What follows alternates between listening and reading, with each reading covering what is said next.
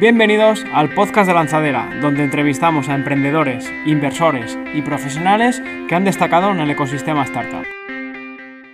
Pocas personas pueden decir que han vivido cuatro due diligence, dos binding offers y un proceso de adquisición, para posteriormente pasar a trabajar en un gran corporate. En el episodio de esta semana tenemos con nosotros a Ana Asuero, una persona que pregunte donde pregunte, todo el mundo me habla maravillas de ella. Con Ana repasamos sus inicios en marketing para poco tiempo después pasar a liderar el departamento de producto en Aplázame y ahora recientemente en Vedeo. A lo largo de la entrevista hablamos sobre, sobre todo quién es Ana, como hacemos como todas las entrevistas. Eh, un poco filosofamos la diferencia entre marketing y producto y cómo empieza y dónde termina cada una de esas disciplinas y cómo deben alinearse estos equipos. El paso de Ana como os he dicho, de todas estas eh, etapas que ha vivido en Aplázame, la importancia que tiene la cultura de producto en todas las áreas de la empresa, también uno de los retos que estamos viviendo ahora como es la gestión de, equipos en remoto, concretamente en un equipo de, de producto. Así que sin más, empezamos con la entrevista. Hola Ana, buenos días, ¿qué tal estás? ¿Qué tal? Buenos días, Rubén. Pues muy bien, no tan bien como tú con la playa tan cerquita, pero, pero bien. Sí, la verdad que es un regalo, la verdad que es un regalo. Oye, como siempre empezamos, eh, cuéntanos quién es, quién es Ana y cómo fueron sus inicios en el mundo de producto o de marketing. Eh, pues, pues Ana, pues Ana, yo siempre digo que soy un poco el, resultado de, ser un poco cool inquieto y de ir cambiando de hacer una cosa a hacer otra totalmente distinta yo estudié y, creo que vamos a hablar después de eso con más calma, pero yo empecé en el mundo de la comunicación, eh, haciendo comunicación corporativa, estudié periodismo y llegué al mundo de las startups o al mundo del, producto digital primero por el lado de marketing, haciendo marketing B2B en, en dos startups en Barcelona hasta que di el salto a Plázame con la suerte de que no había todavía nadie en producto y pude hacer pude hacer ese cambio. Confiaron en mí, no, no, sé si conscientemente o fue un poco locura en aquel momento, pero, pero me siento súper afortunada porque ya te digo que ha sido bastante casualidad. Nos vamos a entrar sobre todo en la, etapa de, de, Aplázame y luego la más reciente es la de Aplázame porque es la que más eh, cosas han vivido, que muy poca gente ha vivido en una startup. Oye, ¿me puedes decir un poco, oye, cuál, cómo fueron esos inicios, cómo, cómo llegaste allí, eh, tus primeras funciones allí cómo fuiste creciendo dentro de la empresa hasta llevar toda la parte de producto. Pues yo llegué a Plázame cuando eran solo seis personas, eh, así que fue, fue un aterrizaje a un sitio muy pequeñito, en una oficina donde todos cabíamos en una habitación y, y un inicio pues muy startupero de prácticamente todos hacíamos de todo pero en aquel momento yo llegué para hacer marketing. El equipo estaba compuesto pues básicamente por Fernando, el cofundador, dos desarrolladores y una persona de, ventas y otra de atención al cliente. Y yo llegué un poco pues para empezar a hacer marketing principalmente en la parte de inbound, eh, para intentar automatizar lo que era captación de leads, hacer nutrición de leads y ayudar al equipo de ventas eh, pues a tener más potenciales clientes a los que vender.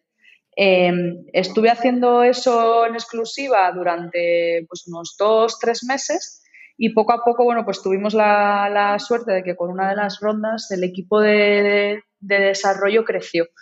Y, pues tuvimos esa reflexión o ese momento en el que dices, vale, pues ya tenemos cuatro desarrolladores, hasta ahora se autogestionaban bien, pero ha llegado un poco el momento de que, de que alguien ponga un poco de, de orden, ¿no? Eh, el, fundador de Aplázame era, era Fernando Cabello, que, creo además que, bueno, creo no, porque le he escuchado, a, le habéis tenido en este podcast y le conocéis bien. Em, y ahí, bueno, pues mm, Aplázame tenía un CEO muy de producto, con lo cual las dinámicas hasta ese momento eran el CEO definía un poco el producto y directamente lo, lo desarrolles, nos metíamos en desarrollo, ¿no?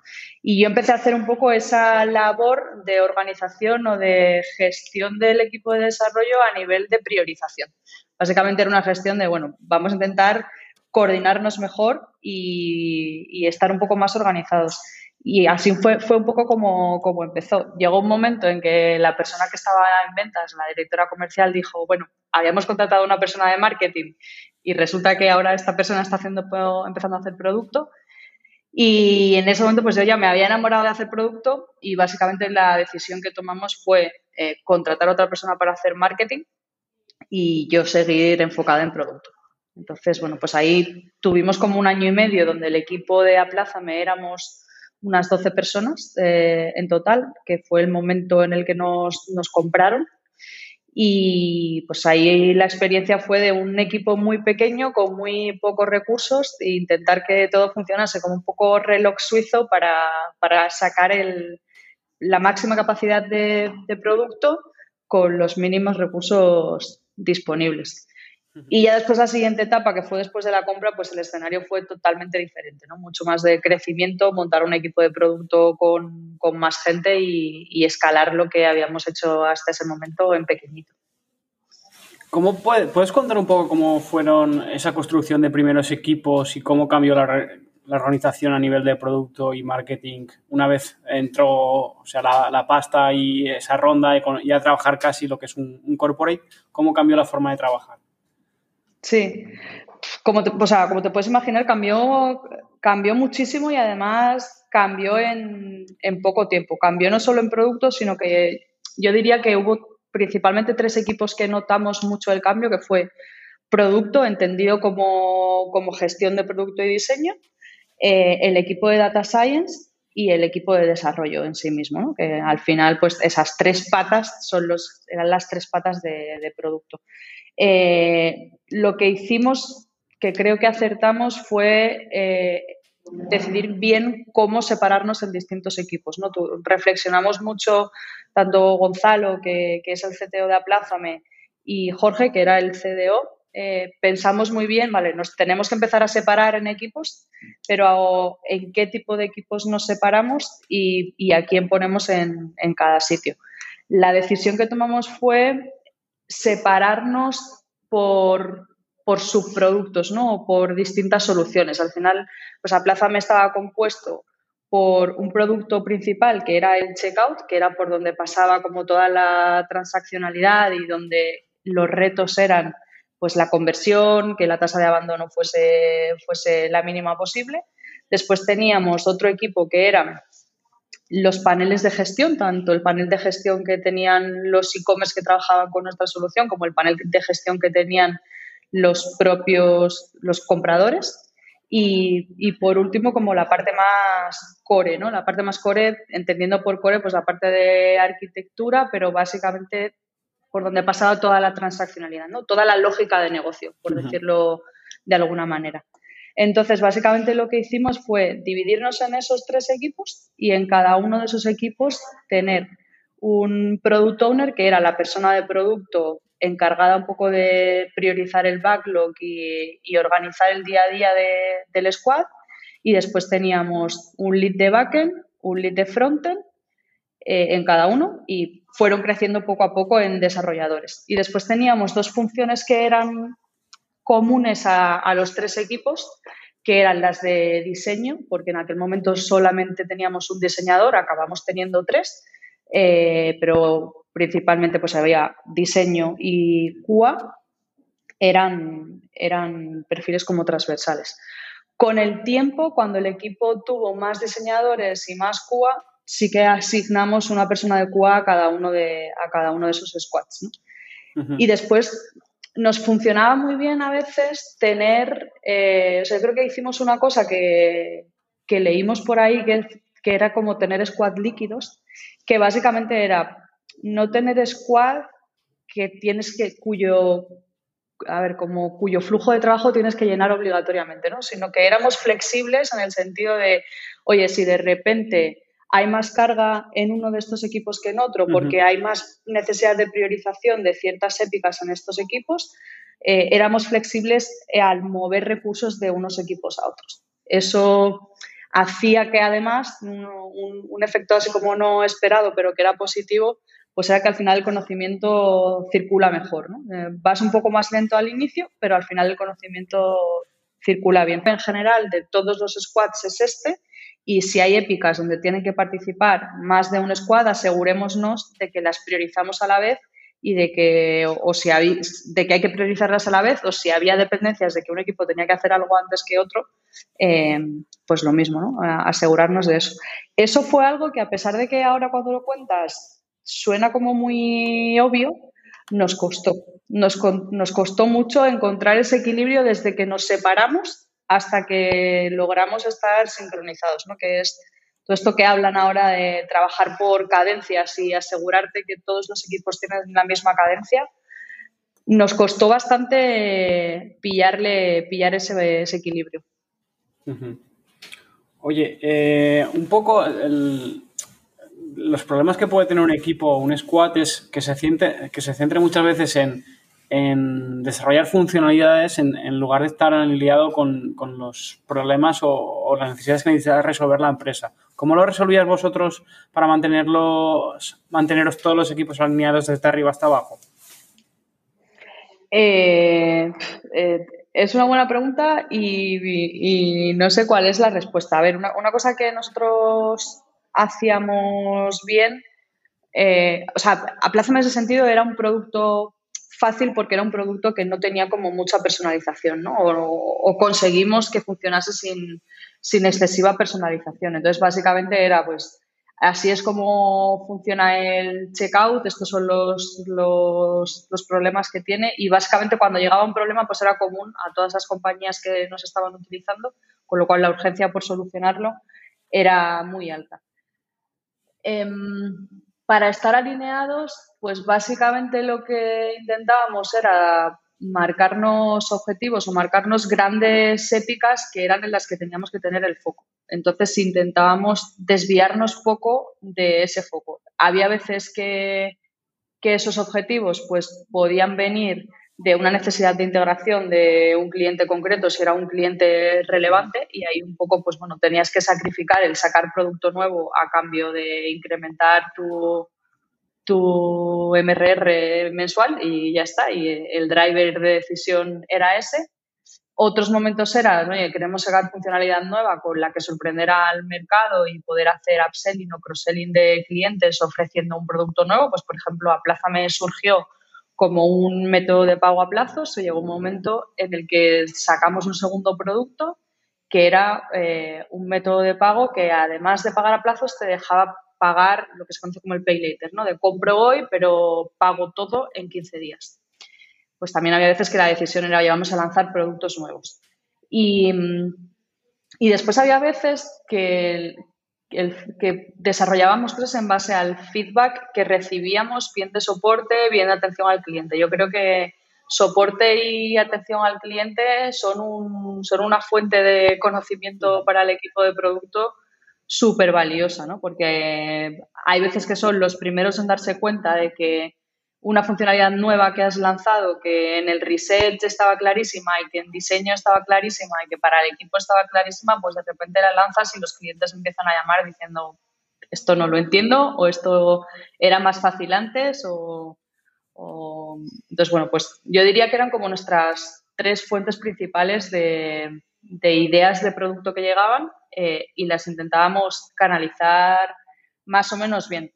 Fue más fácil eh, hacer esa priorización en la época en la que, antes de que nos compraran, porque digamos que éramos los dueños y señores del producto, eh, empezó a ser más compleja cuando ya no éramos nosotros los únicos que decidíamos, sino que al final, pues, Aplázame lo compró un banco, WeThink, y entonces había una serie de requisitos tanto de apertura de nuevo negocio como requisitos pues de cumplimiento normativo, cumplimiento legal y reporting que al final se metían dentro del roadmap, ¿no? Eh, entonces ahí empezó a ser un poco más, más complejo e intervenían como más agentes, pero bueno, yo creo que era algo que conseguimos hacer más o menos bien. Al final, como, como usuario también hicisteis un productazo en un sector que al final tiene tiene mucha fricción, porque oye, es muchos pasos, producto bancario. ¿Cuáles fueron esos primeros cambios que dijisteis? Oye, aquí ya empieza a haber un engagement importante, estamos haciendo, resolviendo los problemas, que incluso muchos aún a fecha de hoy eh, no han resuelto. Eh, ¿Cuáles fueron esos momentos? Yo creo que los, o sea, yo creo que los momentos más reveladores que teníamos eran momentos en los que para nosotros estábamos haciendo cosas o estábamos tomando decisiones que eran muy obvias em, y que de repente tanto los, los e-commerce a los que enseñábamos el producto como los clientes finales que lo usaban nos decían, no, es que esto como que lo hacéis muy diferente. ¿no? A nosotros nos sorprendía porque nos parecía que era la única forma de hacerlo eh, y sin embargo era como diferenciador. Te pongo como, como, dos ejemplos así muy tontos. Uno era cómo dábamos cumplimiento a lo que, a lo que se llama en el mundo del crédito, el, oye, tienes que poner a disposición de la persona que va a firmar un contrato de crédito contigo, tienes que poner el contrato a disposición antes de que lo firme. Eso hay como muchas maneras de hacerlo y, básicamente, bueno, pues les puedes dar el típico contrato de crédito como cuando te eh, abres una tarjeta en un banco, que es un contrato con letra en tamaño 6 que absolutamente nadie entiende lo que está firmando y das un poco un salto de fe y lo firmas y ya está. O lo que hacíamos nosotros, que básicamente era, oye, tengo un contrato que lo, lo pensamos en formato pregunta-respuesta. Y entonces estaba muy claro el, oye, ¿qué estás firmando? Cómo, qué, implica, qué implica este contrato, eh, qué va a pasar si no pagas, cuáles son las consecuencias de que no pagues este crédito. Entonces estaba formulado como muy en formato pregunta-respuesta. Eso fue una de las cosas que nos hizo darnos cuenta de que estábamos haciendo algo distinto. Otra cosa que, que hicimos bien es en el mundo de los métodos de pago, lo fácil, por decirlo de alguna manera, es redireccionar al usuario. ¿no? Es, yo estoy comprando, con, estoy comprando en un e-commerce y cuando le doy a pagar con PayPal, me voy a otra URL fuera, pago con PayPal y al terminar de pagar vuelvo otra vez al e-commerce. ¿no? Nosotros ahí nos peleamos mucho porque tomamos una decisión que era, oye, queremos que la gente que esté comprando con Aplázame sea, podamos ofrecer un proceso donde el usuario no se va de la página de la tienda en la que él está comprando, y además de fondo está siempre viendo su cesta de la compra, con lo cual eh, está como tranquilo y está seguro de que está en un entorno que ya conoce, no tiene la sensación de que me he ido fuera a otro sitio, no tengo muy claro dónde he llegado y he vuelto. Eso era algo que yo creo que nos dio mucha ventaja con, los e-commerce, ¿no? porque ya sabes que están todos obsesionados con, las caídas, el abandono del carrito y todo eso y yo creo que eso fue diferenciador. Y después, por último, pues fue muy diferenciador también. Yo ahí me di cuenta de que lo que hacíamos no, no era lo más común, que era tener un proceso de checkout que de verdad era en un, en un único paso, en el sentido de una, una única página. ¿no? A veces que en un proceso de checkout, según vas avanzando, pierdes de vista la información previa que has dado o incluso el importe de lo que estás comprando. Y, y en Aplázame eso lo hicimos, lo hicimos bien porque era un proceso en el que en cualquier momento tú, podías redefinir el crédito que estabas solicitando en, en, ese momento. Yo creo que fueron como los, en, relación con el checkout, los momentos así más de, vale, lo estamos haciendo, lo estamos haciendo distinto y lo estamos haciendo bien. he leído una frase tuya que decía que creemos en la labor educativa del diseño. Yo creo que un poco todo esto explica todo este proceso. Sí, yo creo que a mí me gusta mucho una frase que leí por ahí una vez que es como que el, diseño no es neutral, ¿no? Yo creo que el, cómo haces las cosas o cómo diseñas algo eh, dice mucho del producto que estás ofreciendo y de, de cómo lo estás ofreciendo. Em, entonces yo creo que hay una labor de educar, sobre todo con productos financieros o con otra serie de productos que son complejos de entender. Una de las obsesiones que nosotros teníamos era em, la gente no entiende lo que es el concepto del TAE. El TAE es una fórmula que nadie es capaz de entender y entonces básicamente la gente lo que dice es, vale, pues esto cuánto me va a costar cada mes, ¿no? ¿Cuánto me va a costar cada crédito? Lo que nosotros ahí intentamos hacer fue apoyarnos en el diseño para asumiendo que la gente no entiende lo que es el TAE, sí que fuese capaz de verlo representado visualmente. ¿no? Entonces, el, el checkout de Aplázame tenía, eh, al final era como una circunferencia, lo que nosotros llamábamos popularmente dentro de la compañía como el rosco, que básicamente era como un gráfico circular que se iba rellenando en función de los conceptos que componían el crédito. ¿no? Con lo cual tú ahí podías ver en función del número de meses a los que estabas solicitando una cantidad, podías ver de ese círculo qué trocito de la tarta representaban los intereses. ¿no? Entonces, vale, no estabas entendiendo el TAE, pero si eras capaz de comparar de, en función del importe que pido y del número de meses en los que voy a devolver ese importe, cuánto estoy pagando proporcionalmente de intereses. Entonces, yo creo que, que en ese tipo de cosas, eh, diseñar productos tiene que tener esa parte educativa, especialmente si son productos financieros donde juegas al final con, con el dinero de la gente y donde yo creo que además hay una tendencia de muchos años de oscurantismo, ¿no? De, mientras menos le cuente al usuario, pues si le puedo engañar, pues, pues un poco mejor. Y siga habiendo, y siga habiendo, desgraciadamente. Sí. Vosotros erais un modelo, eh, al final, B2B2C, que al final desarrolláis para la parte de B2B, para la parte de B2C. ¿Cómo, cómo era el día a día encontrando ese equilibrio o cómo se, os, os funcionaba vosotros mejor? A mí me parece, yo siempre digo que en, algún momento trabajaré en B2C, supongo. No lo he hecho nunca, ahora que estoy en BDO también es una situación similar, es un B2B2C. A mí me parece súper, súper complejo, ¿no? Porque tú tienes como ciertas asunciones sobre qué pasa con cuál es el usuario final, ¿no? La persona que está comprando con Aplázame, pero hay mucha parte del proceso que se escapa a tu control, ¿no? O sea, tú puedes hacer un checkout pues mejor o peor, pero un checkout que para ti sea bueno y donde tienes controlado cuál es la experiencia de uso y que sea muy buena y que sea muy cuidada, pero de repente ese checkout está embebido dentro de un proceso que puede ser como más o menos desastroso, ¿no? Entonces, esa parte no tienes capacidad de controlarla. A mí yo te diría que del B2B2C lo que más me frustraba era el no tener acceso a métricas, ¿no? Porque al final tú dices, vale, mi método de pago, ¿cuánto está ayudando a este e-commerce? Y, no lo sabes, porque tú sabes lo que están vendiendo contigo, pero no sabes pues qué parte de la tarta te estás llevando. Eh, o, por ejemplo, cuando queríamos medir cosas como conversión, ¿no? O cómo, en qué punto del proceso abandona un usuario eh, el checkout de aplazame, ¿no? O que eso lo podíamos medir, pero podíamos medir en qué parte del proceso abandonaba mientras estaba dentro de nuestra interfaz, pero todo lo que pasaba antes y lo que pasaba después era como una caja negra, ¿no?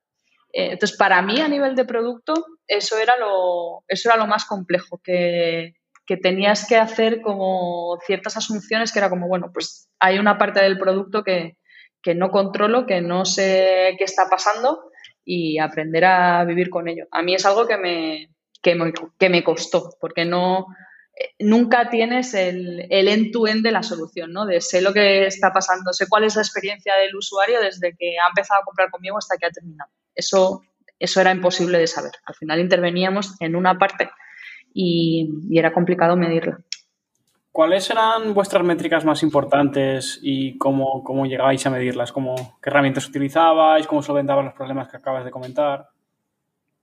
Eh, ¿A nivel de producto o a nivel de compañía? A nivel de compañía también, porque al final, si sois una, sois una compañía de producto, entonces estaríais muy alineados, entiendo.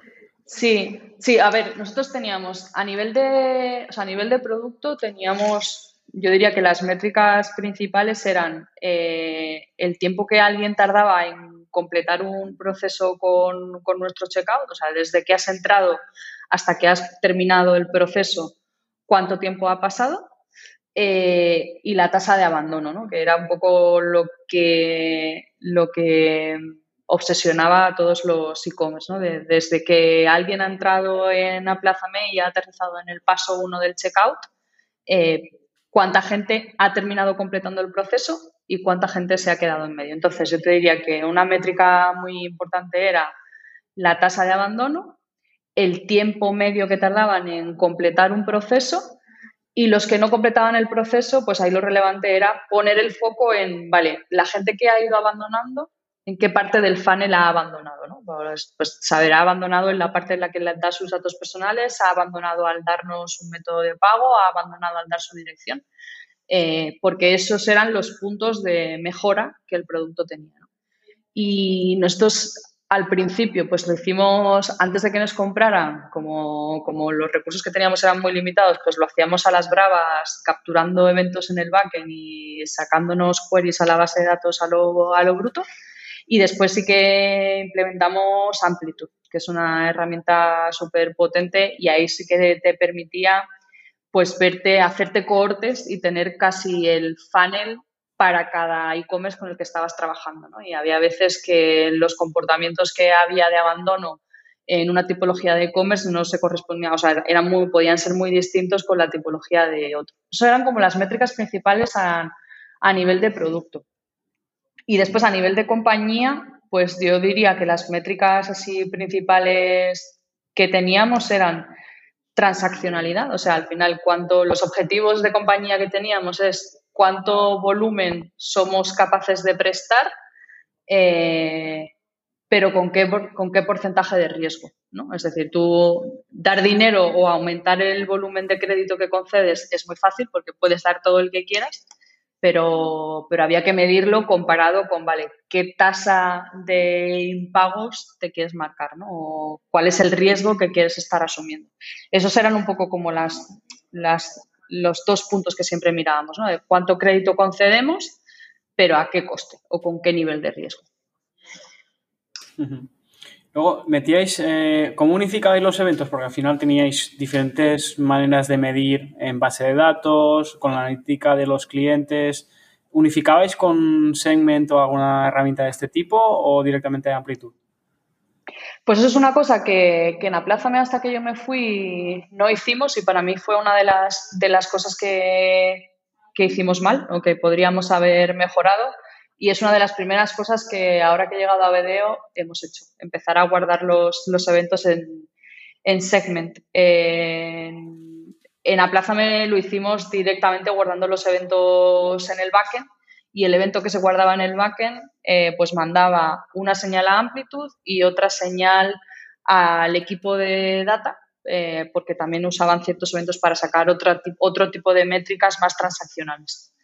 Eh, pero es uno de los aprendizajes que, yo creo que nos metimos en desarrollar esa lógica nosotros cuando si existe gente como Segment que lo hacen lo hacen mejor y más fácil. Es, uno de los, de los aprendizajes, de las cosas que hemos corregido, ahora que, ahora que he tenido la oportunidad de hacer algo de nuevo en otro, en otro sitio. Ahora luego entraremos, vamos a cerrar un poco la etapa con Aplázame. Eh, al final has dicho, oye, nosotros nos centrábamos mucho en eh, saber el tiempo que pasa, en minimizar el tiempo que pasa, pues presentando todos los datos. Uno de los principales problemas que tiene una startup es decir, oye, de esta métrica, oye, yo sé que, es, poco tiempo, que es mucho tiempo. ¿Cómo llegasteis a esa conclusión vosotros? No sé si me he explicado. Eh, o sea, que ¿Cuánto era mucho o cuánto era poco? Al final el, mucho o poco es, muy relativo porque, a ver, o sea, puedes hacer el truco de decir, vale, me hago un proceso de pago yo y digo, vale, pues en esto se tarda en hacerlo X. Yo creo que eso sería como hacerlo, hacerlo erróneo. Al final para mí ahí lo que cuenta es comparar el tiempo medio que tardan todos los, o sea, que, que tarda alguien considerando todos los e-commerce con los que trabajas y después lo que hacíamos era eh, hacer comparativas por sector, por ejemplo, ¿no? Porque hay veces que, o sea, por sector o por importe de las cestas, es que había como distintos, distintas casuísticas, ¿no? Una cesta de 100 euros, pues seguramente tardas menos en, en completar el proceso porque te piensas menos lo que estás comprando. Entonces, pues vas como, me estoy comprando una camiseta de 40 euros, pues el, proceso seguramente va a ser como muchísimo más rápido. Sin embargo, si estás en, una tienda de tecnología comprándote un iPhone de 1000 euros, pues de forma natural vas a tardar más en completar el proceso porque vas a tener como, vas a, vas a frenarte. Entonces, básicamente lo que hacíamos era medir cuál es el tiempo medio en general de todo aplázame y después, eh, depende de lo que nos interesase ver, pues acabamos con comparativas por tipo de sector o por, o por tipología de e-commerce y por tamaños de las cestas para ver cómo comparabas. Ya te digo que hay amplitud, sí que era, es una herramienta potente porque te deja hacer cohortes casi de, casi de cualquier cosa. Oye, ¿cuáles son los errores que dice, oye, aquí nos equivocamos, aquí lo hubiese hecho de otra manera durante todo este tiempo? Pues mira, yo creo que nos equivocamos. O sea, las dos cosas que más me duelen, eh, ahora que las veo desde fuera, es que creo que, que, empezamos a medir cosas muy tarde. O sea, al final, implementar herramientas como amplitud o amplitud o la que sea, pero, pero tener una herramienta que te permita ver bien cuáles son tus métricas y tenerlas en tu día a día, eh, es algo que en la plaza me hicimos muy tarde, porque es que lo hicimos cuando ya nos habían comprado. Y eso fue pues cuando yo llevaba ya en la plaza casi, casi dos años. No lo hicimos antes, pues por, sin que suene excusa, pues por, falta de recursos y por falta de presupuesto, porque al final herramientas como Amplitude tienen un coste que, no es nada trivial para una startup. Y el em, setup es, es, costoso también. Nosotros lo hemos hecho ahora con algunas startups y eh, le ha llevado una persona bastante tiempo. Sí, sí, sí, sí, totalmente. Sí, o sea, son herramientas que una vez que las tienes funcionando te aportan muchísimo valor, pero la curva financiera o la curva de coste, tanto de tiempo como de, pasta, eh, no es trivial. Entonces, eso es una de las cosas que, que a mí más, o sea, que, que, ahora como más recuerdo con esto lo debimos hacer mejor. Y la otra diría que, que, que era, que fue hacíamos poco research. Yo creo que tuvimos mucha suerte porque no sé si hicimos la carambola o, tiramos el producto muy bien, pero hacíamos poco research. Yo creo que hablábamos menos de lo que deberíamos con, los e-commerce y hablábamos menos de lo deseable antes de pensar una funcionalidad con, los, con la gente que compraba con aplazamiento. Lo empezamos a hacer más al final, pero yo creo que eso debería estar más en el ADN y, y estar y hacerlo más desde el principio. Teníamos, lo hacíamos un poco a la inversa, ¿no? Como que diseñábamos una funcionalidad y una vez que teníamos una primera versión, la testeábamos. Y ahora cuando lo veo es como, jolín, no.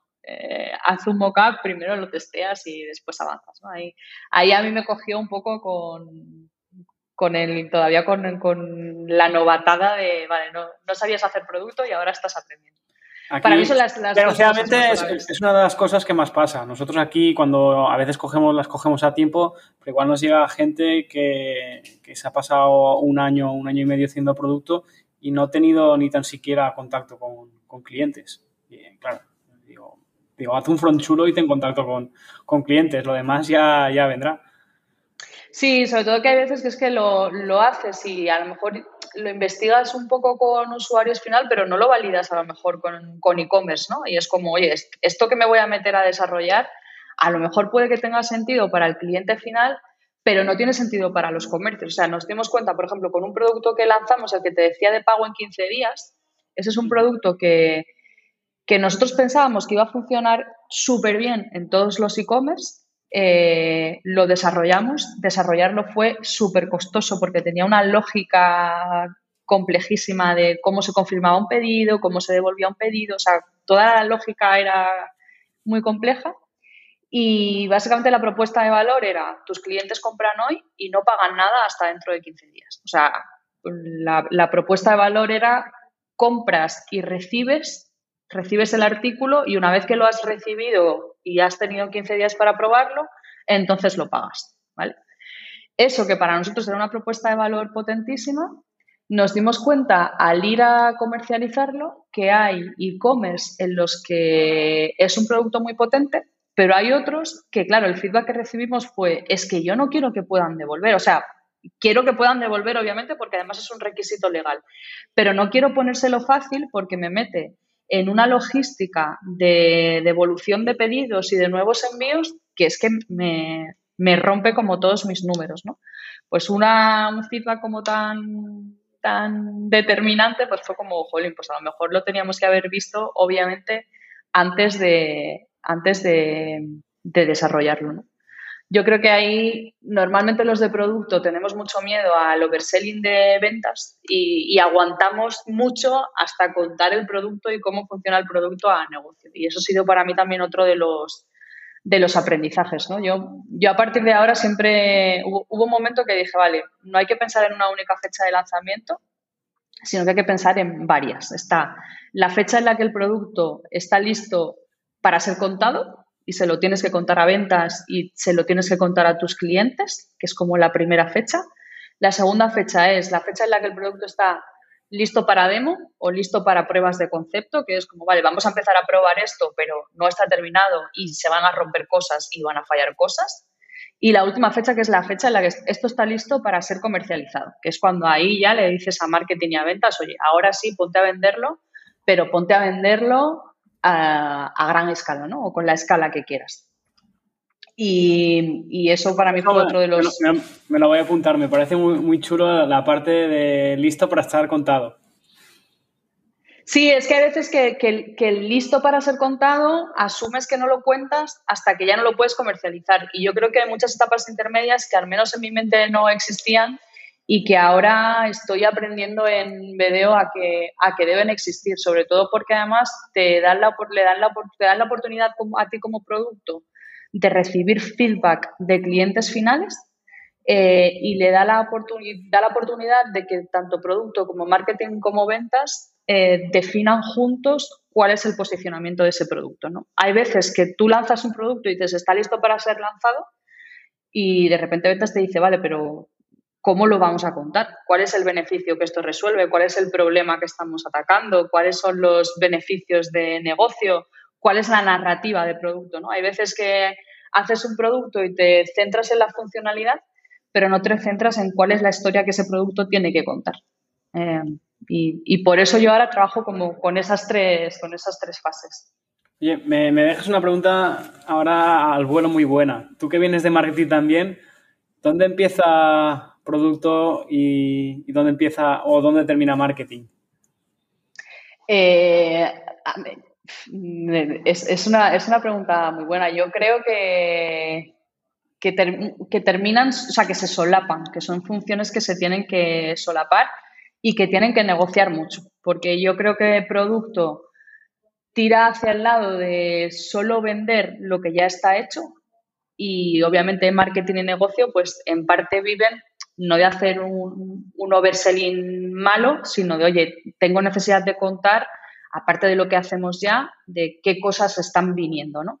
Entonces yo creo que ahí básicamente es una, para mí yo lo veo como una negociación, ¿no? De vamos a decidir cuál es la historia que contamos con este producto, sabiendo que esto es lo que hace el producto hoy y esto es lo que hará el producto más adelante.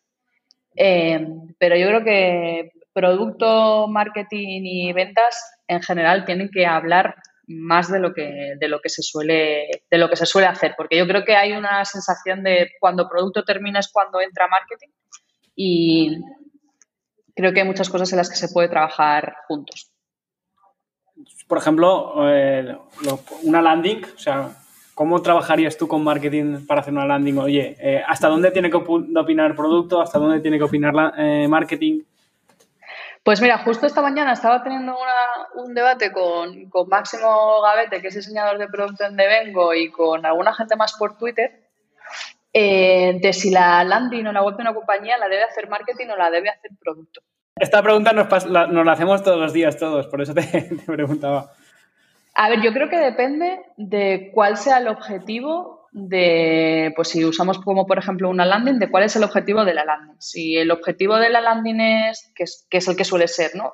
Captar leads o captar potenciales clientes o que alguien te rellene un formulario para hacer una demo, para mí eso es algo que tiene que, que tiene que hacer marketing. Otra cosa es que el producto le tiene que dar apoyo y para mí le tiene que dar apoyo en dos cosas. Le tiene que dar apoyo en asegurar que a nivel visual esa landing se está, desarrollando, se está desarrollando conforme al manual de marca o conforme a los elementos visuales que la marca tiene aprobadas.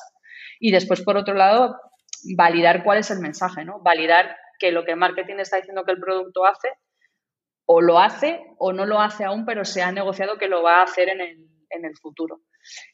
Pero yo creo que al final en este caso, en este caso concreto, para mi producto tiene que dar servicio a marketing, pero el, dueño de la narrativa de cómo cuentas la historia, eh, creo que por eso existe marketing, ¿no? Y creo que cómo contar y cómo vender un producto mm, lo hace mejor marketing que, producto. Ya te digo que es una, para mí es una función compartida, pero el liderazgo lo tiene que llevar marketing. Perfecto, yo creo que lo que creo que falta es que hay, todavía em, poca formación y pocos perfiles de product marketing, que es algo que existe mucho en empresas como muy americanas, que al final son perfiles de marketing dentro de producto o perfiles de producto dentro de marketing, como que hay de las dos cosas, ¿no? Pero por eso existen los perfiles de product marketing, porque al final es una persona que conoce muy bien el producto, pero es experto en marketing y sabe cómo contarlo de, la mejor manera, ¿no? Sí, sí, sin duda. Oye, buena manera de cerrar la etapa en, en Aplázame. ¿Cómo tienes un post muy chulo eh, donde describes el, porqué de tu salida y cuándo cambiar de trabajo. ¿Podrías comentarlo un poco para la audiencia? Sí, eh, es un post por el que no sé si algunas compañías me odian porque me, resultó súper curioso, pero yo lo escribí como... Es estas cosas que escribes como... Es muy sincero, ¿eh? Porque... Es que fue... Yo lo escribí como... Era una necesidad de una reflexión personal, ¿no? De necesito pararme a pensar ¿por qué me quiero ir de Aplázame? Porque, porque para mí Aplázame había sido hasta ese momento la, mejor aventura profesional en la que estaba, ¿no? Y, me lo pasaba muy bien, pero empezaba a notar señales de a lo mejor es momento de irte, ¿no? Entonces, mm, para mí fue un, fue, un post que escribí de necesito compartir o necesito poner por escrito qué me ha hecho tomar esta decisión. Eh, ahí di muchas razones. Para mí, para mí la principal, que, seguramente es la más tonta, pero es la que más me hacía pensar, es, eh, fueron dos.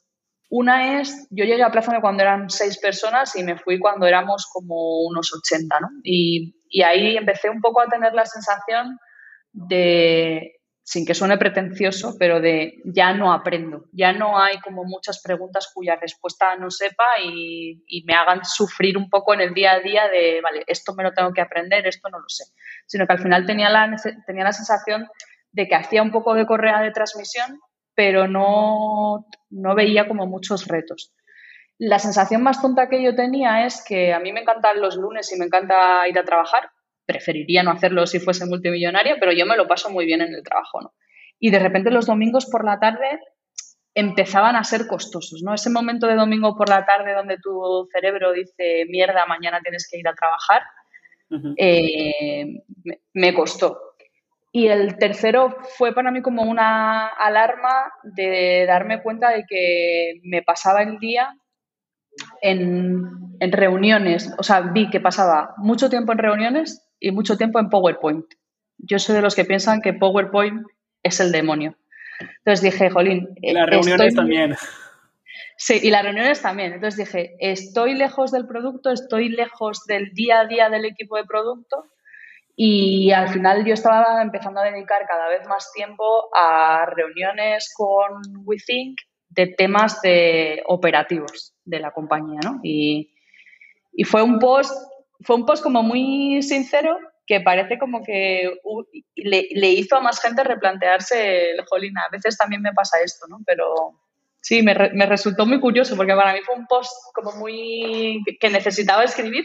No, no esperaba que fuese tan compartidas esas sensaciones como por muchísima gente.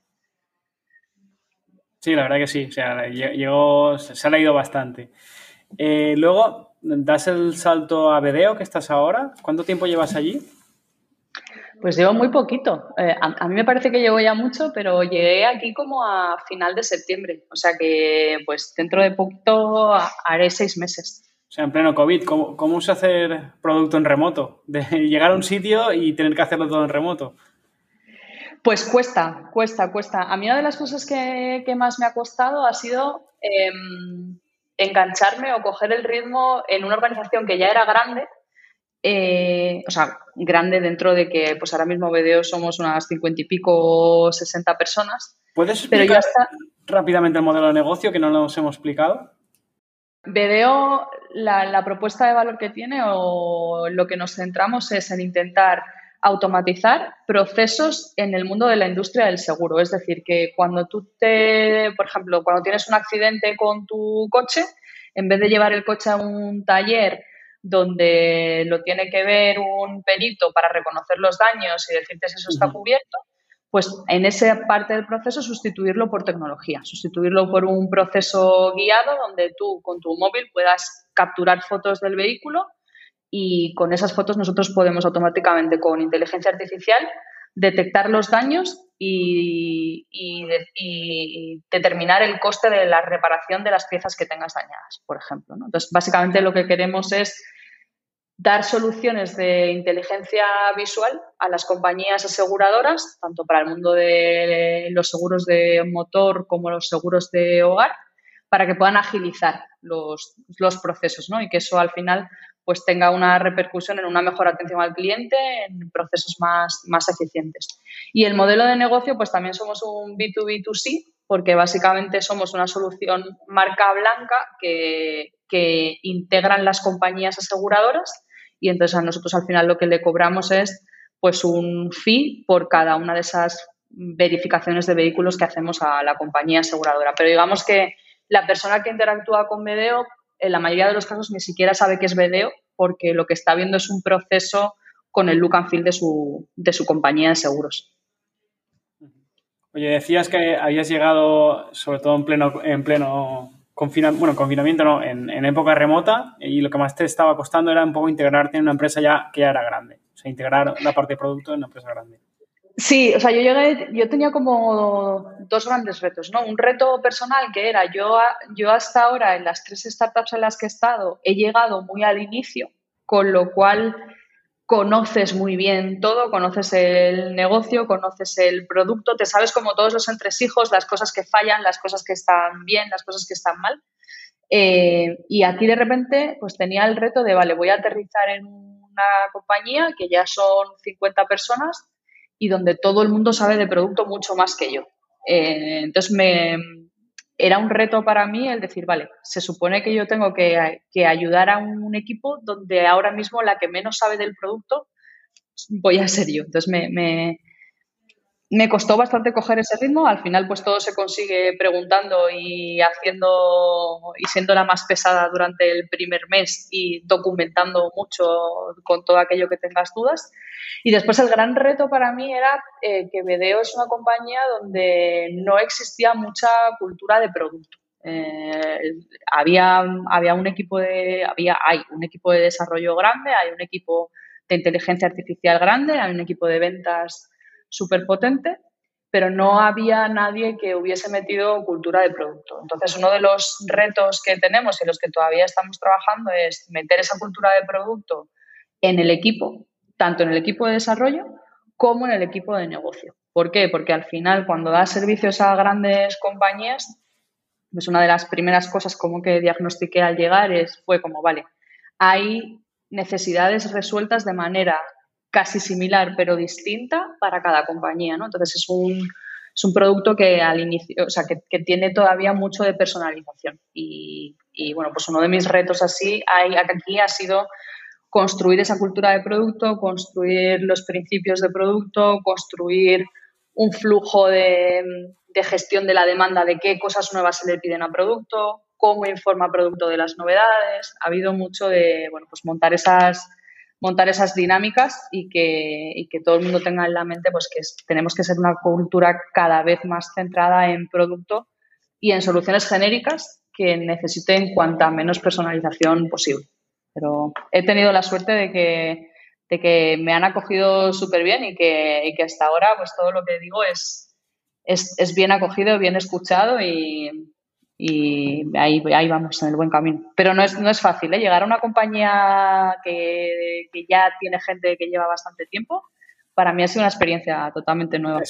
Te iba a preguntar con mis dos preguntas. Oye, hablamos, utilizamos mucho la palabra, bueno, la frase cultura de producto, pero ¿por qué una compañía debería inculcar eh, esa cultura de producto en todas sus áreas? Eh, a ver, es que yo creo ¿Cómo podemos hacer? Al final es que parte de la audiencia no es, de producto. ¿Cómo podemos hacer para un CEO más de, negocio eh, que entienda la importancia que tiene, que tiene producto en todas las, en todas áreas?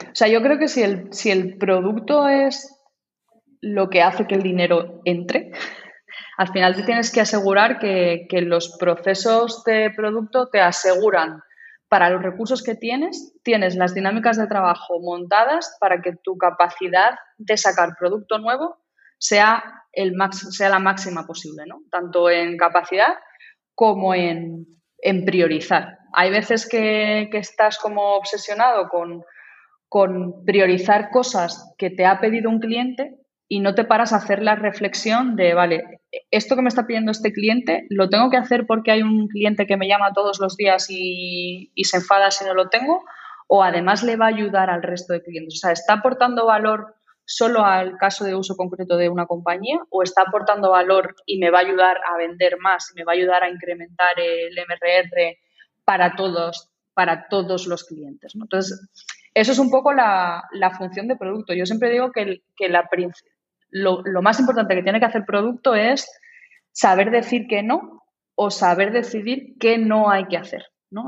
Hay, veces que, parece que todo lo que alguien sugiere hay que hacerlo, hay que hacerlo, hay que hacerlo y es cuestión de meter más recursos para poder sacar más cosas. Y en ocasiones es lo contrario, ¿no? Yo creo que decidir qué no hay que hacer también puede ser como súper poderoso. Es como, esto no lo vamos a hacer porque lo está pidiendo un único cliente y no aporta valor al resto, y como empresa de producto, si eres una empresa de servicios y si eres una empresa que lo que vendes es proyectos a medida, es ahí donde te tienes que enfocar, ¿no? En hacer soluciones a medida. Pero si lo que te da dinero es un producto que lo tienes que pensar de manera genérica para que sirva al caso de uso más común, tienes que saber a qué decir que no y tienes que saber, un equipo de producto te va a ayudar a diferenciar eh, qué es lo que cuáles son aquellas funcionalidades que van a servir a la mayoría de clientes y que son las que te van a, van a ayudar a tu equipo de ventas a poder vender esa funcionalidad al mayor número de gente posible. Mm. Eh, entonces, para mí es una... ¿Qué le diría a esos CEOs? Pues le diría a, CEOs que no, no están pensando en producto en, vale, entonces, ¿cómo vas a decidir qué tienes que hacer y qué no tienes que hacer y cuál es el orden de prioridad en función a los objetivos que, que tengas marcados? Al final, mi forma de verlo, la cultura de empresa, intento explicarlo, oye, con la cultura de empresa, con la cultura de producto, lo que, lo, que intentas explicarle a la empresa es, oye, que, que, todos los departamentos o todas las áreas o personas implicadas sepan del coste que tiene todo eso de implementar, es decir, no es una idea feliz, vamos a hacer esto para probar. O sea, no, o sea, que esto tiene un desarrollo, tiene un coste y, y, y también un poco, de, de manera un poco de alinear toda la empresa con, con, los objetivos. Al final, o sea, yo otro día hablaba con una startup y decía, no, es que nosotros tenemos una parte de tecnología y otra de investigación. Digo, no, tú lo que tienes que hacer es producto, donde tendrás igual algunos squads que, se dediquen más a innovar, a hacer telemedicina, o sea, eh, y al final, oye, vas a unos squads más, más innovadores y otros más a, desarrollo poco a poco, pero no puedes de tener dos equipos diferentes porque, o sea, no estás nutriendo los aprendizajes de uno con otro. Sí, totalmente. Yo creo que es que tú puedes tener equipos de producto que, cada uno esté desarrollando un producto que está en, fase, en una fase distinta, ¿no? Es lo que tú decías. Hay, nosotros, por ejemplo, en BDO, el producto de motor lo que necesita es escalar, pero ya tiene como las funcionalidades que funcionan, o sea, las funcionalidades están como muy definidas. Hay que sacar cosas nuevas, pero lo, lo principal es escalar. Y después un producto nuevo que estamos preparando para el mundo de los seguros de hogar ahí hay mucha investigación todavía, hay mucho discovery que hacer porque es algo como muy nuevo. Entonces, tienes equipos que pueden estar trabajando en etapas distintas del producto, pero yo no, no veo el tenerlo separado. ¿no? Y, después yo creo que también el, equipo de producto te ayuda y hay una cosa que repito siempre mucho cuando negocio me dice, pero podemos hacer no sé qué. Y yo digo, siempre respondo, digo, poder hacer, lo podemos hacer todo, ¿no? Pero este es el roadmap público esto es lo que estamos trabajando en este sprint, esto es en lo, que teníamos previsto trabajar en los siguientes. Si quieres que metamos esto, dime qué saco. Entonces, al final es como una negociación, ¿no? técnicamente podemos hacer cualquier cosa. Otra, otra cuestión distinta es cómo negociamos para hacer qué cosas antes y para saber qué cosas no hacer. Y el, y el qué hacer antes es, vale, pues en función de qué objetivo, a qué objetivo quieres llegar. ¿Qué quieres? ¿Incrementar, hacer cross-selling a tus clientes? ¿Quieres incrementar tu revenue? ¿Quieres hacer la solución más escalable? Pero yo creo que para mí esa es la conversación que hay que tener con, con, producto y con negocio. Y ahí, eh, ¿tenéis, ¿cómo os alineáis? ¿Tenéis metodologías tipo OKRs y trabajáis en quarters? ¿Cómo os organizáis? Sí, nosotros tenemos OKRs por quarters eh, y tenemos dos grupos de OKRs. Tenemos los OKRs de producto y desarrollo y, data que van juntos y después negocio tiene también sus, tiene otros OKRs. Lo que pasa que son OKRs que están pensados para trabajar como con la misma cadencia, ¿no? Pues si producto está trabajando en Q1 en el desarrollo de un producto, eh, normalmente negocio tiene un OKR espejo, por decirlo de alguna manera, de ese OKR de desarrollo que es, pues por ejemplo, eh, tiene como OKR despertar el interés en X compañías sobre ese producto que se está desarrollando. ¿no? Entonces, son OKRs separados, pero, pero van juntos. Y, mm, o sea, van a la par, van con la misma cadencia. Una cosa que, que por ejemplo, hacemos siempre... Estáis validando al, mismo tiempo, ¿no? O sea, estáis desarrollando de la misma manera que vais validando para, para aprendizaje.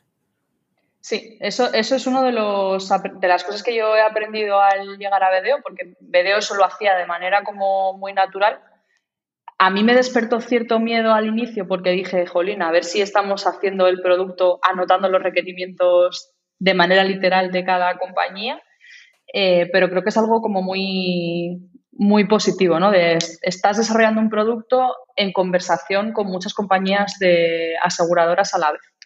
Para mí es la forma, eh, me he cambiado el chip este año, es la forma de verlo, porque al final muchas personas, muchas empresas dicen que son, que son agile, pero no lo son. Al final lo que, lo que utilizan es un, desarrollo en cascada, un waterfall de toda la vida, que es, oye, yo desarrollo, hago los mockups, desarrollo, testeo y lanzo.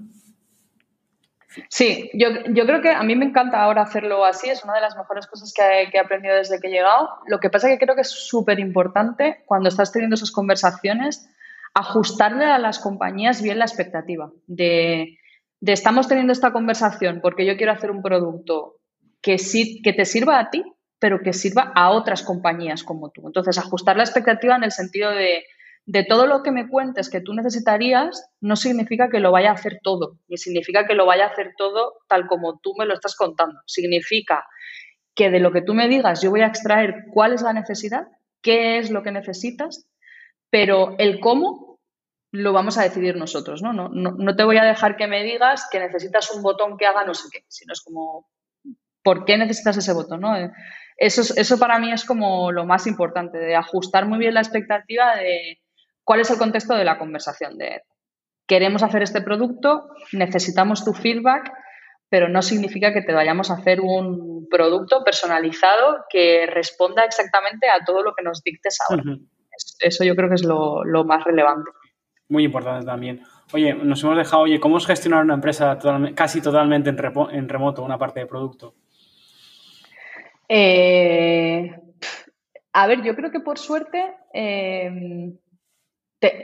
creo que somos unos afortunados los que trabajamos en este sector y, creo que lo somos porque tengo muchos amigos que trabajan en sectores totalmente distintos que no podían hacer ni siquiera algo tan obvio como para muchos de nosotros, que es, bueno, pues me llevo el portátil a casa y ya está, ¿no? Hay gente que es como, no me puedo llevar el portátil porque no tengo un portátil, tengo un equipo de sobremesa, ¿no?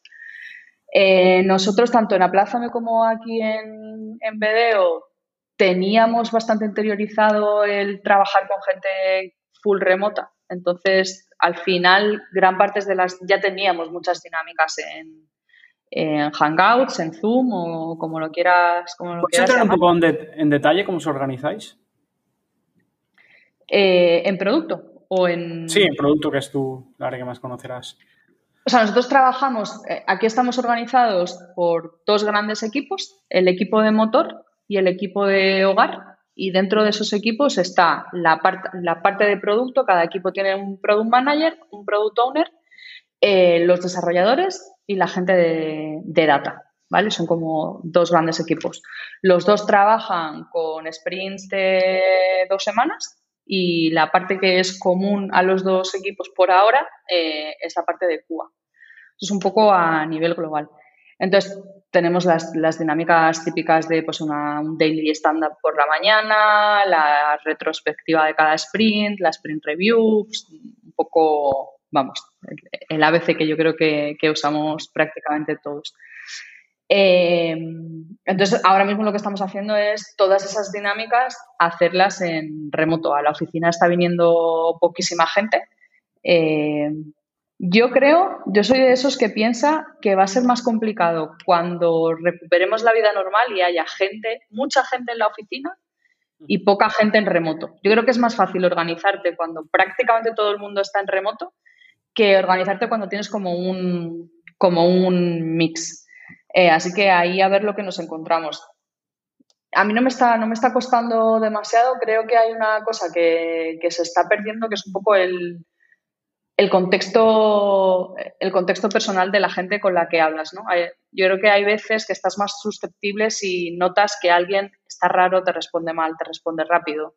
Y yo creo que eso no es más que el efecto de, bueno, pues no estás viendo a esa persona en la oficina, no sabes si ha llegado estresada, si ha llegado corriendo, si tiene un, problema. Es como que trabajas con gente descontextualizada, porque no tiene, descontextualizada de su situación personal, ¿no? no sabes si está serio, si está nervioso, si ha tenido 20 reuniones en el día, si no. Entonces yo creo que es importante intentar eh, crear espacios o crear momentos en los que hablas de otra cosa que no sea trabajo y después ser súper súper respetuoso con las reuniones. Intentar, yo intento ser como muy eficiente con las reuniones, convocar reuniones de la duración exacta con la gente exacta y algo tan obvio como dejar 10 minutos entre, entre una reunión y la siguiente, creo que debería ser como el ABC de compañías en remoto, ¿no? ¿no? encontrarte con la gente de, no, es que he comido delante del ordenador porque, porque llevo empalmando reuniones desde las 9 de la mañana. Oye, ¿cuáles son tus próximos retos? Aquí eh, pues mis, mis, principales retos son seguir, seguir construyendo cultura de producto, que es algo que, está siendo fácil, pero, pero aún queda mucho camino por, recorrer. Eh, el principal reto que tenemos es eh, que el equipo de, motor eh, se asiente y tenga una solución que, que, ya, con la que ya trabajamos en más de 20 países pero que siga creciendo y sea un, un, producto más robusto. Yo diría que el reto en motor es la robustez y la capacidad de escalar. Y en el equipo de hogar tengo, tengo, tenemos un reto súper distinto que es lanzar un MVP al mercado y, ver si funciona. Que, que, es un proyecto que hasta ahora nadie ha hecho nada basado en inteligencia visual para el mundo de los siniestros en hogar porque son súper complejos. Entonces el reto ahí es demostrar que podemos construir algo y que funciona y por el que las compañías están dispuestas a pagar, que no, es un reto trivial. Oye, resumiendo, ¿qué consejo le podríamos dar a esas empresas que se están iniciando un producto o a esas startups que están empezando a desarrollar el suyo?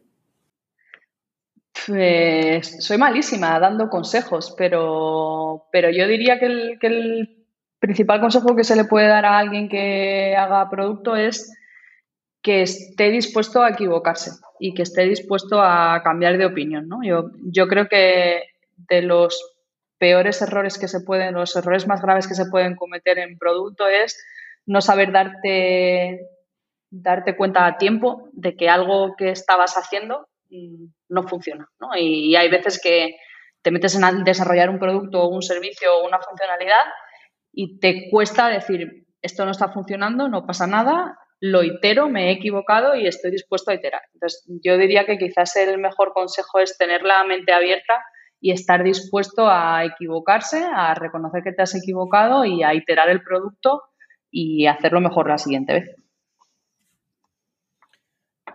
Pues sí, Ana. Eh, Creo que llevamos ya una horita y algo, no quiero quitarte más tiempo. Muchas gracias por todo. Yo creo que ha quedado una, charla súper chula, eh, muy didáctica para cualquier empresa que, quiera inculcar producto dentro de su, de su cultura. Y muchas gracias por todo. Nada, gracias a ti, un placer. Eh, hablamos cuando, cuando quieras. Cuando quieras estás invitada aquí, estamos cerca de la playa. A ver si puedo ir. En cuanto, en cuanto me dejen ir, Fernando además habla maravillas de, vuestras, de las oficinas de lanzadera, del espacio que tenéis ahí, así que tengo ganas de, escaparme. Los Pues cuando quieras estás invitada aquí y, y nos das una charlita a todas nuestras startups. Fenomenal. Pues a ver si nos dejan salir y, y podemos recuperar eso, ese contacto más personal. Un saludo. Nada, un saludo, chao. Gracias por escuchar este podcast y espero que te haya gustado. Solo te pido una cosa más. Si te ha gustado, por favor, compártelo con tus amigos, compártelo con tus socios, compártelo con quien tú quieras. Así nos ayudarás también a llegar a mucha más gente. Nos vemos en el próximo.